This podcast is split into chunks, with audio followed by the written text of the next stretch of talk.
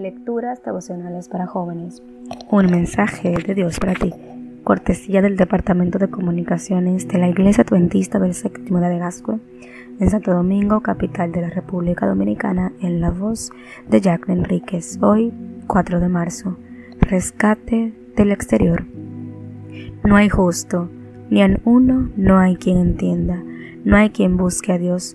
Todos se desviaron a una se hicieron inútiles, no hay quien haga lo bueno, no hay ni siquiera uno. Romanos capítulo 3, versículo 10 al 12. El submarino Kunz se hundió durante unos ejercicios de rutina en el mar de Barents. Oficialmente el accidente fue causado por una explosión en el compartimiento de torpedos del sumergible. Este submarino, uno de los más modernos y seguros, era considerado prácticamente invulnerable. Su tripulación pertenecía a la élite de Fuerza Naval rusa. El 12 de agosto del 2000, el submarino participaba en unos ejercicios de rutina. Según el escenario, tenía que atacar un grupo de portaaviones. El ataque debía comenzar a las 11.30 am, pero en vez de un lanzamiento de torpedo, a la hora señalada se produjo una explosión. El torpedo detonó dentro del sumergible, provocando la explosión del resto de las municiones.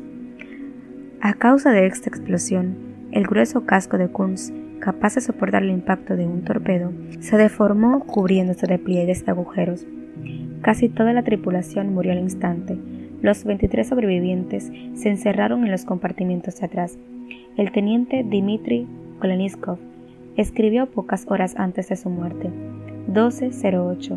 No hay luz para escribir, pero trataré de hacerlo a tientas. Parece que no tenemos muchas probabilidades de supervivencia. Espero que alguien lea estas líneas. Aquí viene una lista de quienes nos encontramos en los compartimientos 8 y 9 y trataremos de salir. Saludos a todos. No se desesperen. Koleniskov. ¿Por qué no salieron nunca? Lamentablemente no tenían acceso a la cámara de rescate. Para el colmo de males, pocas horas después del accidente, se descompuso la placa regeneradora de oxígeno. Solo podían ser rescatados desde afuera. Pero como el rescate no llegó a tiempo, después de unas 12 horas, los 18 marineros murieron.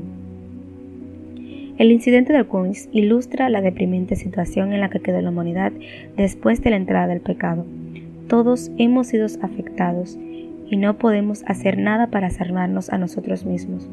Al igual que la tripulación de Kunz, nuestra salvación debe venir desde afuera. ¿Y sabes qué? Así fue. Dios envió a su Hijo Jesús para salvarnos del pecado y de la muerte. Hoy, gracias a Él, tú y yo podemos ser libres. El mensaje de Dios para ti hoy es, la salvación está aquí. No te desesperes.